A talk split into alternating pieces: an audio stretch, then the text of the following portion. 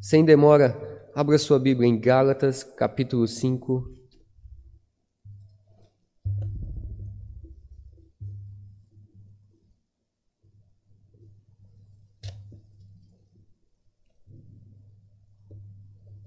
Versículos 16 a 26. Gálatas, capítulo 5, versículos 16 a 26. A palavra de Deus diz assim: Digo, porém, andai no espírito e jamais satisfareis a concupiscência da carne. Porque a carne milita contra o espírito e o espírito contra a carne, porque são opostos entre si para que não façais o que porventura seja do vosso querer. Mas, se sois guiados pelo Espírito, não estáis sob a lei. Ora, as obras da carne são conhecidas e são prostituição, impureza, lascívia, idolatria, feitiçarias, inimizades, porfias, ciúmes, iras, discórdias, dissensões, facções, invejas, bebedices, glutonarias e coisas semelhantes a estas a respeito das quais eu vos declaro, como já outrora vos preveni, que não herdarão o reino de Deus os que tais coisas praticam. Mas o fruto do Espírito é amor, alegria, paz, longanimidade, benignidade, bondade, fidelidade, mansidão, domínio próprio. Contra estas coisas não há lei. E os que são de Cristo Jesus crucificaram a carne com as suas paixões e concupiscências. Se vivemos no Espírito, andemos também no Espírito. Não nos deixemos possuir por vanglória, provocando uns aos outros, tendo inveja uns dos outros. Santo Deus, graças nós te damos, Pai, pela palavra do Senhor. Obrigado por essa instrução através do apóstolo Paulo, que muito se aplica às nossas vidas, Senhor. Ajuda-nos nesta batalha que acontece em nosso coração. Que possamos, Senhor, estar andando no Espírito e aprendendo mais de Ti. A começar de agora, pedindo que o Teu Santo Espírito esteja nos iluminando. Em nome de Jesus, amém. Batalhas, lutas, guerras e mais guerras, elas sempre estarão em nossas vidas.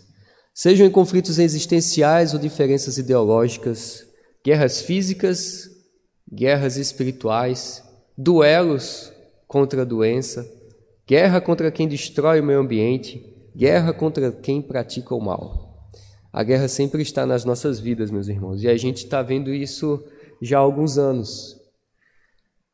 Historicamente, há uma coincidência triste, pois quando aconteceu a pandemia da, da gripe espanhola, ela foi seguida por uma guerra. Guerra Mundial. Hoje nós vemos terminar, ainda não terminou, a pandemia, o coronavírus, e nós já estamos também presenciando uma guerra mais ao norte do nosso planeta. E a gente vê as reportagens, a gente se entristece, a gente ora e devemos continuar orando por essa situação, pela paz entre os países, porque muita gente sofre nisso. A guerra tem feito parte das nossas vidas de uma forma ou de outra, em especial com o pessoal da Ucrânia, onde grávidas no hospital dão à luz a filhos em meio a bombardeios, onde crianças deixam de ir para a escola porque não tem professor, não tem condição, a sociedade está sendo atacada. Eu estava vendo recentemente no artigo que foi postado em 2018. Essa guerra da Ucrânia não é coisa nova. Há quatro anos já. E um casal de idosos estava falando a respeito de como é viver no meio da guerra. Civis, eu não estou falando nem de soldados, mas de civis.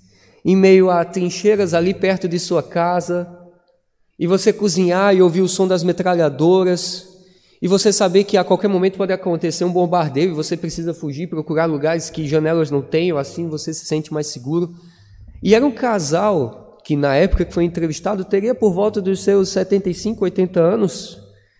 E pasmem, eles disseram: Eu nasci quando os alemães estavam aqui fazendo guerra. E agora eu acho que eu vou morrer enquanto os russos e os ucranianos fazem guerra. De uma forma ou de outra, a guerra está presente nas nossas vidas. E nesse texto que nós lemos, nós estamos vendo o apóstolo Paulo falar de uma batalha, de uma guerra. Não uma guerra que é travada de um país por outro país, mas a guerra de dois reinos. E é uma guerra que não é travada em uma região geográfica do nosso planeta, mas é uma guerra que é travada bem aí, no seu coração. Nós vivemos uma batalha, e uma batalha contra a carne, uma batalha espiritual. A vida do velho homem, ela sempre busca se manifestar em obras da carne, mas aqueles que vivem na lei de Deus devem frutificar através da justiça de Jesus Cristo. Nós como crentes, nós vivemos uma batalha eterna, conflitos internos. Há o velho homem que ele está adormecido, mas não completamente morto. E é nossa responsabilidade lutar contra isso. E conosco está justamente o Espírito Santo no nosso coração, travando. Nessas guerras que há, a gente se pergunta: quem vai vencer? Rússia ou Ucrânia? Muitas guerras, no momento que a gente passa, nós também fazemos essas perguntas. Será que a gente vai vencer essa guerra? Quantos mortos vai, vão vão somar no final de tudo. A respeito dessa guerra, nós vamos ver que a vitória é certa. E que nós podemos vencer essa guerra. E nós veremos como usufruir da vitória de Cristo nesta batalha espiritual de santificação. Veremos isso em três lições. E a primeira lição está nos versículos 16 a 18. A primeira lição é: os cristãos estão sob o constante cuidado e proteção do Espírito Santo.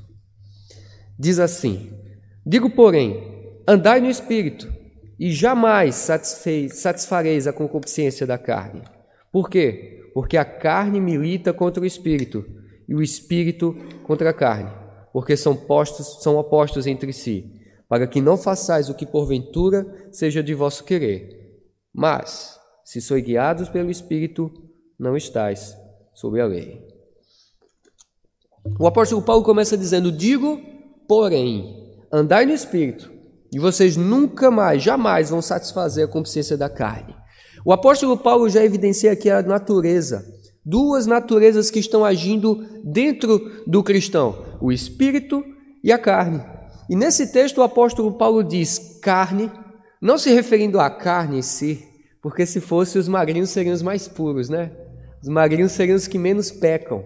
Mas o apóstolo Paulo, quando fala carne, ele está se referindo à velha natureza humana. Ele está falando sobre os nossos velhos e nossos intensos desejos pecaminosos, desejos que não agradam ao Senhor. E ao longo da nossa vida nós andamos por um e não satisfazemos a outro. E Paulo aqui está corajando os Gálatas: Gálatas, vocês andem no espírito. Não é uma sugestão. Ah, se você quiser, anda. Ah, não deu certo aquele teu livro lá de autoajuda, não deu certo uns outros meios que você tentou. Que tal você agora tentar andar no Espírito. Talvez ajude. Não é isso que o apóstolo Paulo está dizendo. Ele está dizendo uma ordem divina. Ande no Espírito Santo. Isso é um mandato apostólico. E ele diz: ande no Espírito e jamais. Veja como Paulo foi intenso. Jamais satisfarás os desejos intensos da carne. Isso aqui é uma promessa. E ela se cumpre. Se cumpre porque ela é feita pelo nosso Deus. E você talvez esteja se perguntando: como é que eu posso andar no Espírito? Como é que funciona essa coisa? O que significa andar no Espírito? Andar no Espírito simplesmente significa você ter a sua vida conduzida pelo Espírito Santo. É você, nas suas tomadas de decisões, é você no seu agir, você viver de acordo com a sabedoria divina. Porque a palavra de Deus nos guia, nos guia com, por caminhos certeiros. Nós devemos buscar, nós devemos e podemos confiar no Senhor, porque o Espírito Santo está conosco e ele, ao você ler a palavra do Senhor, ele vai aplicá-la no seu coração. Como isso funciona? Às vezes a gente nas nossas tomadas de decisão, a gente deseja ouvir uma coisa bem clara em nossas mentes. Eu vou dizer como é que não funciona. No Espírito Santo, ele não é como o GPS, sabe? O Waze, Google Maps, que você pega, coloca lá o seu destino e você vai ouvindo as instruções. Você vai vendo ali exatamente, ah, eu tenho que ir a 200 metros, pegar a direita, logo mais eu sigo reto, pego a esquerda. E ele ainda avisa, você chegou ao seu destino, caso você não saiba, não tenha visto a casa ou a igreja o qual você procura. É bem específico, não tem como errar. Tudo bem, às vezes o Google nos manda para um lugar totalmente oposto que a gente queria chegar, mas o Espírito Santo não é assim. O Espírito Santo não erra. O Espírito Santo é certeiro. Só que o Espírito Santo ele não é como o Google Maps. O Espírito Santo não é uma vozinha no seu coração. Às vezes a gente ouve isso, né? Ai, mas eu ouvi uma vozinha no meu coração que me disse que eu deveria. Não, não é o Espírito Santo. Não é assim que ele age. O Espírito Santo, ele não é uma vozinha. O Espírito Santo, ele age através da palavra do Senhor. O Espírito Santo, ele vai testemunhar no nosso coração que a Bíblia é a palavra de Deus. O Espírito Santo é que vai aplicar no nosso coração as devocionais, as leituras, as pregações que vocês ouvem.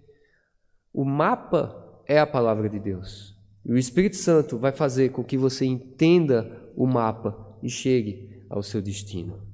E aí você começa a perceber que para crescer espiritualmente, não depende de você, não depende do seu QI, não depende da, do que você já estudou, do que você sabe, mas depende exclusivamente do Espírito Santo.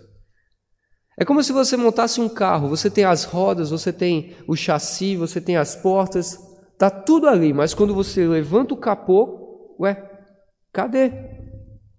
Cadê o motor? Para onde é que você pensa que eu vou com um carro sem motor? Você pode ter a palavra de Deus, a Bíblia aí em suas mãos. Você pode ter o melhor pregador com você, mas sem o Espírito Santo, você não vai a lugar, a lugar um, porque o Espírito Santo é a força motora. E o apóstolo Paulo vai continuar. Ele vai dizer: porque a carne milita contra o espírito e o espírito contra a carne, porque são opostos entre si, para que não façais o que porventura seja do vosso querer. Mas, se sois guiados pelo Espírito Santo, não estáis sob a lei. Paulo agora vai usar um linguajar de militância. Ele vai dizer: há uma guerra, uma guerra entre a carne e o espírito. Por quê? Porque eles fazem oposição entre si. São dois impérios guerreando e tudo isso acontece no seu coração. E você sente essa guerra. Você sabe que ela, essa guerra está aí, principalmente quando você é chamado a tomar uma decisão. Você tem que escolher qual emprego eu vou trabalhar, o que eu vou dizer quando me perguntarem tal coisa? Se eu for confrontado, as tentações, você tem que você vai pensar, ou você age como um crente e se torna um motivo de chacota, ou você age como um ímpio e recebe aplausos dos homens. É aí que a gente percebe a guerra no nosso coração. É quando a gente está ali fazendo a prova e o fulaninho na minha frente vai e mostra a prova dele para mim. E você pensa, ai, será que ele acertou? E aí o aluno fica tentado a trapacear. Porque eu não sei como é que é aqui. Lá é fila, aqui deve ser cola. Como é que se chama? Neutramente falando, é trapaça na prova. Você roubar a informação de que está ali na sua frente ou atrás. E aí o crente se sente um pouco pressionado e você vê a guerra no coração da pessoa. Filo ou não filo? Trapaceio ou não trapaceio? Ah, eu vou ou não vou mentir? Vou passar aquela fake news ou não vou? Vou aproveitar que estão falando mal do fulaninho e vou descer a lenha? Ah, mas isso vai prejudicá-lo. Mas talvez seja isso que eu queira. São guerras que acontecem em nossos corações. Você sente isso bem aí. E é difícil, não é? E às vezes você pergunta: cadê Espírito Santo? O que é que eu faço? Eu vou dizer o que você tem que fazer. Lá no Alasca, contou-se certa vez que acontece uma coisa. No, no Nordeste tem galo de briga. Botam dois galos aí para brigar. no Alasca é guerra de cachorro. O pessoal pega os cachorros e coloca os dois para duelar, e aí junta as pessoas e começa a fazer suas apostas. Eu não estou fazendo uma apologia a isso, tá certo? Mas é o que às vezes acontece no Alasca. E as pessoas chegam e fazem suas apostas, e certa vez um homem aproximou-se disso, observou, e ele reparava que tinham dois cachorros e para facilitar, né? Um era um pretinho e o outro era um branquinho. E às vezes o branquinho ganhava e ganhava de novo, ganhava de novo. Aí o pessoal começava a apostar no pretinho. Aí quando tinha uma grande aposta, um grande número dizendo, ah, vamos lá, todo mundo está aqui porque esse é o vencedor, de repente o pretinho perdia, o jogo virava. Isso chamou a atenção de um dos observadores ali. E ele se aproximou do rapaz que comandava essa coisa ilícita e ele perguntou: o que é que há? Por que, é que às vezes um vai e o outro não? Por que isso acontece? Ele disse: é simples, meu amigo. É simples. Quando eu quero que o pretinho ganhe, eu não alimento o branco. Agora, quando eu quero que o branquinho ganhe, que o branquinho perca, eu alimento o preto e deixo o branquinho sem comida. Meu irmão, o que Paulo está dizendo aqui é: se você alimenta carne com o que não presta, conversando coisas ilícitas, impróprias, praticando a iniquidade, a sua carne vai crescer e vai fortalecer. Agora, se você dedica tempo em oração, se você dedica tempo na palavra de Deus, se você medita nela dia e noite, o que você está fazendo? Alimentando o espírito, você vai estar preparando-se, você vai estar fortalecendo a sua alma. Então, não dê brecha para o pecado. Fuja de conversas imorais. Fuja de músicas imorais. Evite seriados, filmes que contêm obscenidades. Evite também a ociosidade, porque mente vazia é oficina do diabo. Muitas vezes você só precisa dar um gostinho para a carne, e cedo ou tarde você vai satisfazê-la. Tenha cuidado. Lutero fala o seguinte: às vezes a gente não pode, a gente não pode espantar uma árvore de sobrevoar a nossa cabeça. Mas a gente pode evitar que ela faça um ninho na nossa cabeça. É justamente isso que o apóstolo Paulo está dizendo. E chama-nos a nossa atenção o tempo verbal aqui de Gálatas. Gálatas, em Gálatas, ele está dizendo que a ação do Espírito ele é permanente. A ação do Espírito é constante. O que isso significa? Que mesmo quando você desobedece ao Espírito, ele não te deixa à deriva. Mesmo que você ainda cometa os pecados, você deslize, o que é que o Espírito Santo faz? Ele não age no seu coração, ele age através do arrependimento. Se você pecou e se arrependeu, é porque o Espírito Santo agiu no seu coração. Nós dependemos do Espírito Santo. Precisamos dele para ter uma vida de santidade, para receber esse processo de santificação, de ficar mais parecido com o nosso Senhor Jesus Cristo. Mas, mesmo que o Espírito Santo seja a força motora, isso não te isenta de responsabilidades. Nós vemos aqui é, o apóstolo Paulo chamando aos Gálatas, dizendo: vocês são chamados a demonstrar crescimento. Só podemos desfrutar da liberdade que recebemos de Cristo através do Espírito Santo. E esse é o destino de todo crente. Todo crente tem uma guerra no seu coração, sim, de fato. Todo crente vai lutar e não vai ser com os outros em primeiro lugar, mas vai ser consigo mesmo. E esse texto vai nos desafiar a vencer essa guerra. Mas a primeira lição aqui é: dependam exclusivamente do Espírito Santo. E agora, nos versículos 19 a 21, ele vai, ele vai nos desafiar da seguinte forma: identifique as ervas daninhas do seu coração. Veja os versículos 19 a 20.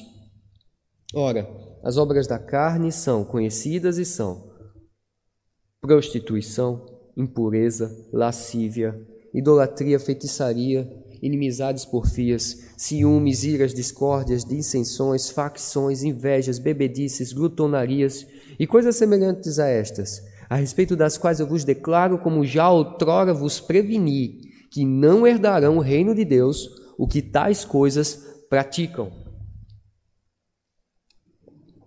Nos versículos que lemos agora há pouco, Paulo expõe várias formas que os nossos pecados, que os nossos superdesejos, as vontades da carne, elas se manifestam. Eu não sei se você contou, mas tem 15. E poderia ser mais. Mas Paulo fala de 15 nessa lista. E esses 15 nós podemos dividi-los em quatro grupos. Primeiro grupo, sexual. Segundo grupo, religioso. Terceiro grupo, social. E o último grupo, quatro, descontrole. Essa é a lista das ervas daninhas que vocês devem aniquilar no seu coração. E a gente vai entender melhor o que cada um desses desejos são e para que a gente possa identificar na nossa vida e rejeitá-los. Primeiro grupo, sexualidade, que fala a respeito de prostituição, impureza e lascívia. A palavra prostituição, a grega usada aqui é porneia, que significa imoralidade sexual. Significa prostituição, significa fornicação, tem muito a ver com o amor que é vendido, comprado, vendido, comercializado. O primeiro pecado a ser mencionado é aquele que foi proibido no sétimo mandamento a prostituição. E ele envolve justamente a violação da santidade do casamento através de relacionamentos sexuais ilícitos. A segunda palavra que ele fala aqui é a respeito da mente poluída, que é a impureza. Mente poluída que polui tudo que passa por ela. Você fala uma coisa, a pessoa leva para um outro sentido. Ela pega algo que é bom, bonito e perverte. Essa é a impureza que Paulo fala. Envolve desde a fornicação até abusos sexuais contra o próprio corpo. Nesse texto a gente pode até mesmo incluir o, o contato impróprio, homem com homem, mulher com mulher. A terceira palavra que Paulo nos dá é a lascívia que são ações indecentes. E lascívia aqui são aqueles pecados em que você percebe que aquela pessoa perdeu toda a vergonha. É um pecado tão aberto, é um pecado tão atrevido, e você percebe essa pessoa não está nem ligando para o que os outros vão pensar, o que os outros vão dizer. Perdeu-se todo o pudor. Esses são os pecados, são as obras da carne na nossa vida, e que nós devemos estar atentos contra ela. Tem mais. No grupo a respeito da religiosidade, ele vai falar dois: idolatria e feitiçaria. Idolatria é muito óbvio, não é? Você que está na igreja, você já sabe. É a adoração a falsos deuses. É você pegar uma coisa, começar a amar acima das pessoas. É você pegar pessoas e começar a amar acima de Deus. É você inverter toda a ordem. O que nós devemos fazer é adorar a Deus, amar as pessoas e usar as coisas. Mas hoje a gente vê uma bagunça. Deus não é adorado, pessoas são usadas, coisas são amadas. Nós devemos ter cautela. Todos esses erros, todos esses equívocos, todas essas obras são obras da carne e se enquadram em idolatria. Próxima é a feitiçaria, que em grego é farmáquia. E é isso mesmo, farmácia literalmente está a ver com o uso de drogas, mas não de forma medicinal. Tem a ver com feitiçaria, tem a ver com as artes mágicas, algo que era generalizado e frequentemente era feito com intenções criminosas, como nós vemos em Atos 19. Aqui a gente pode entender como espiritismo, cartas de tarô, adivinhação, astrologia, signos, são coisas que são obras da carne, são coisas que vão ferir o grupo religioso, a parte religiosa da nossa vida. Terceiro grupo, ele vai falar sobre o social, que são as inimizades, porfias, ciúmes, iras, discórdias, dissensões, facções, invejas. Inimizade é o ódio, pessoas que se tornam inimigas, pessoas que têm intenções fortemente hostis, alguém que é antipático, alguém que cria inimizade extrema. É justamente o contrário do amor. Temos a porfia. Porfias são rivalidades, porfias são contendas. E esse é um dos pecados que mais danificam uma igreja. É um pecado que invade a igreja, é um pecado que destrói a fraternidade cristã. Mas se a igreja tem o amor de Cristo em sua vida, então dificilmente a porfia se manterá na igreja. Ciúme. Às vezes a gente pensa, ah, ciúme é bom. Quem não ama, quem não tem ciúme não ama. Mentira. E ciúmes aqui, ele está falando justamente do ressentimento. Ciúmes tem a ver com insegurança. Ciúmes tem a ver com uma forma de você fragilizar relacionamentos, sejam conjugais, sejam eles fraternais. Eu não estou falando de você se sentir desrespeitado caso alguém tenha uma conversa imprópria com a sua esposa. Eu estou falando de um ciúme que é que vem da insegurança e que vem de uma fragilidade. E vocês sabem quais são os estragos que uma pessoa ciumenta faz. É complicado se relacionar com gente assim. Tem mais, ira, que é justamente a explosão de fúria através de palavras, através de ações. Temos discórdia, que é a falta de acordo. Discórdia é o esforço constante para conseguir o melhor para si próprio. Dissensões, que literalmente significa ficar à parte, separado, ou seja, é um estado em que já se foi toda a comunhão. Você não quer mais ficar junto, você está promovendo dissensões. E você faz isso aonde? Onde há comunhão, onde há fraternidade. Tem a ver com divisão pessoal, tem a ver com divisão de classes, tem a ver com divisões étnicas, tem a ver com partidos é, políticos, pode ter a ver também com divisões teológicas. É algo que abrange a nossa sociedade, dentro e fora da igreja.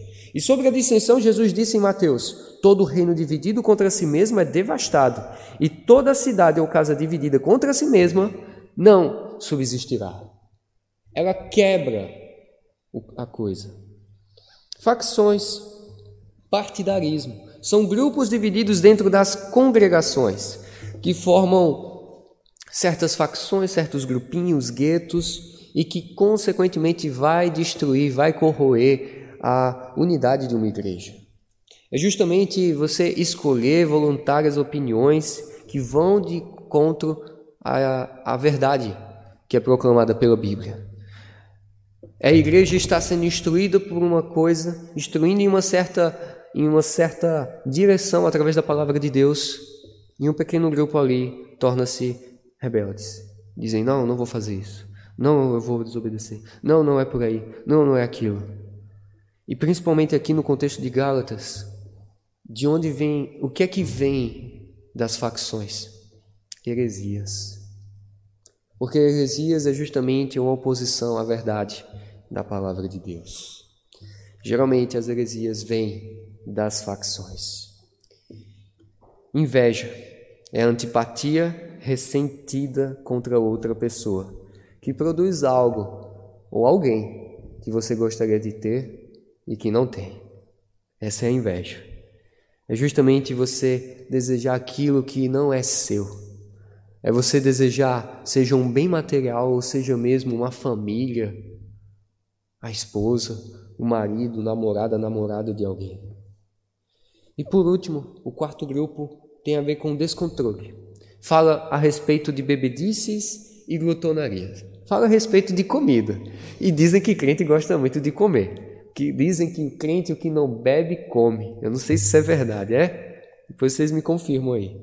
Mas será que tem alguma coisa errada em comer? A comida, ela na Bíblia nós vemos que a comida ela não serve apenas para manter o nosso corpo. E nós vemos isso observando a maneira que Deus criou os alimentos. Por exemplo, Deus podia ter criado que nem o exército tem, né? Já que estamos falando de guerra, o exército, ele recebe uma ração. E cada país tem o seu tipo de ração. E aí o soldado recebe aquele pacotinho, o do Brasil é uma bolacha creme crack, um queijinho, umas coisinhas assim. Mas há outros países que é um pedaço de bolo. É um pedaço de bolo, às vezes pode ser sabor de laranja, de limão e que tem todas as, as, as propriedades que aquele soldado precisa para se manter na guerra. Imagina se a nossa comida sempre fosse assim: pedaço de bolo de laranja. Ah, mas ele mantém teu corpo. Ah, mas é sempre esse gosto. Na Bíblia a gente percebe, só de olhar para a nossa em volta, a gente percebe que Deus criou não foi meramente fruta, as mesmas frutas, os mesmos sabores, mas ele criou uma diversidade, e essa diversidade deve ser usada por nós. E quem é fã de cozinha sabe muito bem do que eu estou falando. Seja cozinheiro ou seja quem gosta de comer. Na Bíblia a gente vê muitas vezes Deus falando que a comida não serve apenas para manter o nosso corpo, mas em Deuteronômio, por exemplo, nós vemos Deus ordenando Israel a guardar as festas dos tabernáculos e no período de colheita alegrar-se com a provisão divina de comida. E como eles se alegravam? Comendo, banqueteando. Na Bíblia nós vemos quando o povo está alegre, vamos comer. Quando o povo está triste, é jejum e oração. E claro, não vai ficar comendo que nem tivesse numa festa todo dia. Senão, chegar na festa vai fazer o que de diferente? Mas a comida, ela é usada em celebrações. Ela é usada quando, por exemplo, o pai recebe o filho pródigo em sua casa. Ele providencia um alimento bom, fartura, algo que eles não comem durante o dia, no dia a dia. E meus irmãos, a Bíblia nos ensina que há um tempo para tudo. Há tempo da gente se alimentar com feijãozinho e arroz simples de cada dia. Mas quando é festa, fazer uma coisa diferente. Mas aqueles que querem viver a vida comendo como se fosse uma festa, de forma descontrolada, para satisfazer as vontades da sua carne, isso não é obra do Espírito. Paulo fala, isso é obra da carne. Se você normalmente não come com moderação, as festas vão perder o caráter espiritual. Você tem descontrole na sua vida. E isso não é algo bom para a sua vida física e para a sua vida espiritual. Então, diante desses 15 itens, eu pergunto para você: que obras da carne você enxerga na sua vida? Porque nós somos crentes, mas não somos, não somos perfeitos e cometemos erro. Quais têm sido as ervas daninhas no seu coração? Quais são os super desejos que fazem com que você pense ou se, conforme, ou se comporte de maneira errada? Vasculhe o seu coração. Faça essa análise. É importante que nós façamos isso. Paulo vai dirigir uma advertência severa. Paulo, depois de falar desses 15 itens que são divididos em quatro grupos, Paulo vai dizer uma coisa que vai gelar o nosso coração. Paulo vai dizer: Aqueles que praticam essas coisas, aqueles que vivem constantemente nisso, eles não vão herdar o reino de Deus. E talvez você que viva em alguma dessas, você agora fique preocupado. E que bom, fique. Aqueles que vivem pela carne, eles dão provas de que ainda não são convertidos. Algumas pessoas que têm como hábito essas ou algumas dessas práticas, elas revelam que não são filhos de Deus que Jesus ainda não os redimiu. Não estou falando daquele crente que por um momento está passando dificuldade. Eu não estou dizendo que ah, eu pequei, caí nesse, nessa situação. Não, o Espírito Santo opera o, o arrependimento em você, mas se você só vive nisso. E outra, ninguém peca por obrigação, né? As pessoas pecam porque no momento sentem prazer naquilo. Se você tem sentido prazer em uma dessas coisas ou em todas essas coisas, Ore ao Senhor. Peça a Deus iluminação. Ore por misericórdia. E é justamente Thomas Watson diz assim: para aqueles que vivem e teimam andar no caminho da carne. Ele diz assim: quão tolos são aqueles que por uma gota de prazer vão beber o mar da ira de Deus. Como essas pessoas podem sair dessa vida? Unicamente através do Espírito. Como é que pode sair dessa batalha vitorioso? Essa é a nossa terceira lição. Através do Espírito Santo dado em Jesus Cristo. E vamos ver agora o fruto do Espírito. Versículos 22 a 26 diz assim: Mas o Espírito, mas o fruto do Espírito é amor, alegria, paz, longanimidade, benignidade, bondade, fidelidade, mansidão, domínio próprio. Contra estas coisas não há lei. E os que são de Cristo Jesus crucificaram a carne com as suas paixões e concupiscências. Se vivemos no Espírito, andemos também no Espírito. Em vez de você viver de acordo com as obras da carne, viva de acordo com o fruto do Espírito. E olha só, não é frutos, é fruto. Não está no plural. Às vezes a gente pode se confundir, não é mesmo? Talvez você já tenha se confundido em alguma fase da sua vida. Pensando, ah, os frutos do Espírito. Não é mais de um, é um só. É tipo um cacho de uva.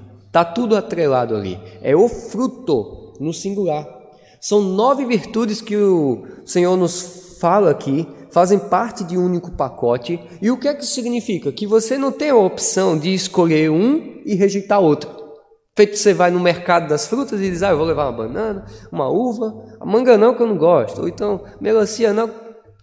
Você tem que pegar tudo. Não é aquela coisa tipo, ah, eu vou primeiro me exercitar no amor. Quando eu ficar bem no amor, uma pessoa bem amorosa, bem legal, aí eu vou para o outro. Não, você vai exercitar tudo e tudo ao mesmo tempo. Não é vai um, depois vai outro. Tim Keller, pastor Tim Keller vai dizer o seguinte a respeito desse termo fruto.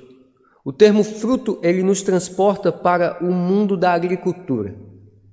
E vai nos revelar três fatos sobre como o espírito opera ele opera através de um crescimento gradual. Alguma vez na sua vida você colocou uma sementinha debaixo da terra e uma hora depois, depois de aguar, estava uma árvore assim alta, já com os frutos? Isso já aconteceu? Não, né? Por quê? Porque o crescimento das plantas ela é gradual leva tempo, algumas demoram mais, outras menos, mas o que existe é uma gradualidade. E assim é na nossa vida. Não é porque você foi convertido que agora, bum, fruto para cá, fruto para lá. Vai haver crescimento, mas é um crescimento gradual. É também um crescimento simétrico. Não é muito amor e pouca paciência. Existe simetria nesse crescimento, assim como a gente vê nas árvores. E outra, é um crescimento que é inevitável. E você identifica que uma pessoa é realmente convertida quando você encontra nos seus galhos o fruto do Espírito. Talvez frutos ainda pequenos, talvez frutos mais suculentos, mas de uma forma ou de outra, se há frutificação, é porque há a ação do Espírito Santo. E é interessante notar o contraste que Paulo faz entre as obras da carne e o fruto do Espírito. Ele cita as obras da carne, depois ele do, Espírito, e ele vai falar amor. Amor que significa servir, servir uma pessoa para o bem dela, que é justamente o contrário da falsificação do amor, é justamente o contrário do amor interesseiro. Aí ele fala da alegria, que é justamente a verdadeira alegria, que é deleitar-se em Deus e nas coisas que Ele nos dá e desfrutar delas de forma licitamente. Agora, a falsificação da alegria. Qual é o oposto da alegria? Desespero, falta de confiança no Senhor, ansiedade, preocupação. Paulo também vai falar sobre paz, que é confiança, que é descanso na providência do Senhor. O meu Pai é o Todo-Poderoso. Por mais que esteja havendo guerra e que eu esteja lutando contra mim mesmo, eu sei que em Cristo Jesus eu sou mais do que vencedor. Agora, qual é o oposto dessa paz que Paulo nos fala? Quando uma situação está ruim, ao invés de eu ter paz, eu tenho raiva. E muitas vezes nós vemos Pessoas que, por passar por dificuldades, ao invés de elas terem paz, elas tiveram raiva de Deus.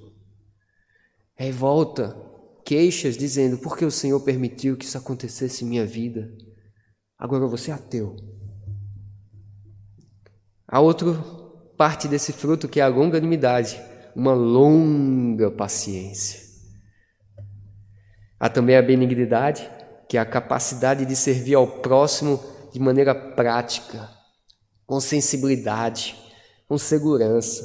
O, imposto, o oposto da benignidade é justamente a inveja, porque a inveja ela falsifica a boa obra. A inveja muitas vezes ela é feita com o intuito de gloriar-se. Mas o certo é a benignidade. Bondade, ser a mesma pessoa em qualquer situação, ao invés de ser um impostor, um hipócrita. Há também a fidelidade. Que palavra bonita, que adjetivo bonito esse. Em um mundo onde o divórcio não para de crescer, ver um jovem de aliança é uma coisa que espanta. Em um mundo onde não há fidelidade ao cônjuge, em um mundo onde, e a gente viu agora que o Smith deu um tapa, aí a vida ficou mais evidência. Um homem que tem um casamento aberto. Isso não é fidelidade. Nesse mundo, ver uma pessoa fiel comemorando o casamento lá para os seus 30 anos de casamento, isso espanta. Isso é graças à fidelidade. A fidelidade ao próximo, mas principalmente, acima de tudo, a fidelidade a Deus. Porque se fazemos algo que é diferente do que o mundo faz, é porque amamos e somos fiéis ao Senhor. É você dizer assim: sim, sim, não, não. Isso é ser fiel. Agora, o oposto é ser um oportunista. O oposto de ser fiel é você, eu só estou ali nos, bons momentos, naqueles momentos em que vai me beneficiar. Penúltimo, mansidão. Mansidão não é uma pessoa boba, mas é uma pessoa que tem grande força, mas que não a usa. É alguém que poderia simplesmente acabar com a sua vida, mas ela não faz isso por amor. Isso é ser manso. E por último, o domínio próprio, que é a capacidade de colocar o importante acima do urgente. É o contrário né, do descontrole, o último grupo que nós vimos na, nas obras da carne.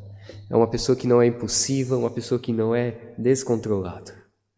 Meus irmãos, examine a si mesmo. Será que você consegue ver o fruto do Espírito se desenvolvendo na sua vida?